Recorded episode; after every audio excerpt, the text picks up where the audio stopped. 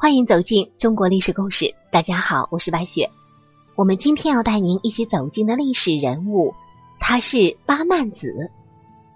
这个名字，是不是有点奇怪呀？公元前四世纪，八国群忍发生内乱。当时啊，八国国力衰弱，国君受到叛乱势力的胁迫，百姓被残害。八国将军曼子遂以许诺酬谢楚国三成为代价，借楚兵平息内乱。事后除使所成，曼子认为国家不可分裂，身为人臣不能私下割城。可是不履行承诺，视为无信；割掉国土，视为不忠。曼子告曰：“将无头往谢之，诚不可得也。”意思是说啊。我把我的头献给你们，但城却不能给你们。于是八曼子拔剑自刎，以受处使。八曼子以头留城，忠信两全的故事在巴渝大地传颂着。八曼子是战国中期八国一位出色的将领，面对国家的危难，他尽心尽力保住了八国的利益，却牺牲了。自己的性命，在战国中期，诸侯国之间的摩擦不断发生，甚至连诸侯国的内部也发生了动荡。八国就是处于这样一个内忧外患的时候。当时的八国由于地理位置，所以在中原诸侯的眼里一直都是蛮夷之地，很是看不起他们。正好当时八国内部的一些贵族为了自己本身的政治经济利益。就趁机向八国王室发动内乱，当时的八国人民遭受了巨大沉重的灾难。八曼子可以说得上是八国人民唯一的指望了。当他听到这个消息的时候，镇守在八国东部边境的八曼子立刻就匆匆赶回国家。可是他当时手里的兵力根本就无法和当时贵族的反动势力抗衡，在无奈之下，八曼子。不得不借助外界的力量，那就是向当时的楚国借兵，来化解国内的危机。当时的楚国和八国一样，都被中原的诸侯国瞧不起，于是八楚两国结成同盟关系。但是两国之间也是有交战的，这在当时也是十分常见的事情。在八国发生危机之后，八曼子就只能向楚国借兵了。于是他来到楚国。向楚王说明自己的想法，希望能够得到楚国的帮助。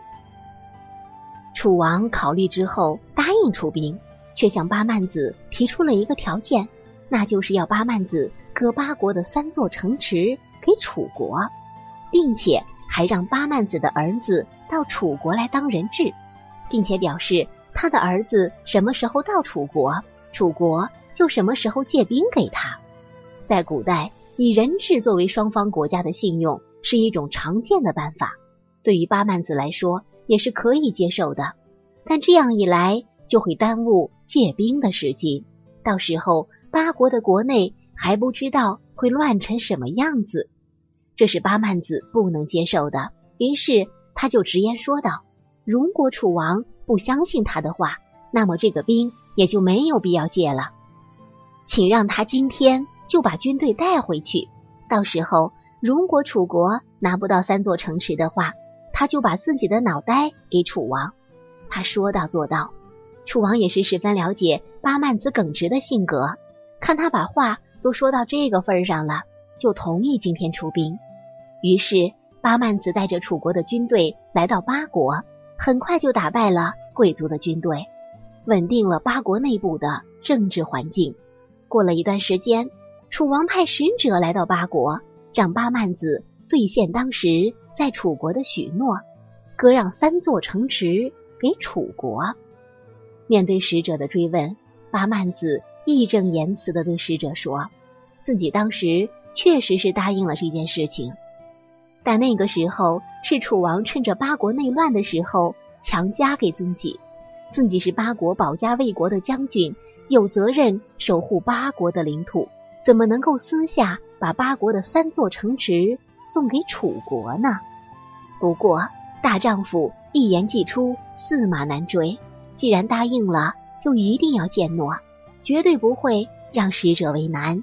城池是坚决不能割的，但他的头可以割，用他的头来换八国的城池。于是八曼子毫不犹豫的立刻用自己的佩刀割掉了自己的头。这个时候，奇迹就发生了。断头之后的八曼子依旧站着，没有倒下。楚国的使者把八曼子的头带回了楚国，向楚王说明当时的情况。楚王听了之后，十分的感慨，也大为感动。他十分敬佩八曼子的忠孝之举，对他进行厚葬。同时啊，在八国也对八曼子的遗体进行了厚葬，希望后人能够永远记住。这位爱国的将军，他真正的做到了忠孝两全，是一个真正的英雄。八曼子一腔忠义、舍身为国的壮举，既得到了八王的称赞，也得到楚王的称赞，还得到人民的称赞和拥戴。八曼子的精神，经过两千三百多年的传承，已深深的融入中县人民的血脉之中，形成了。独具影响力的中文化。好了，朋友们，本期的故事到这里就结束了，感谢您的收听。喜欢的朋友欢迎点赞转发，也欢迎您评论留言。下期我们将和您走进傅介子的故事，他被誉为真实版的战狼。我不知道收听我们节目的朋友，战狼您看过几部啊？反正我是一部没落都看了，看完之后真的是让人。热血沸腾呢。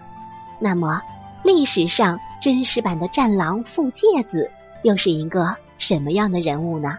我是白雪，下期再见。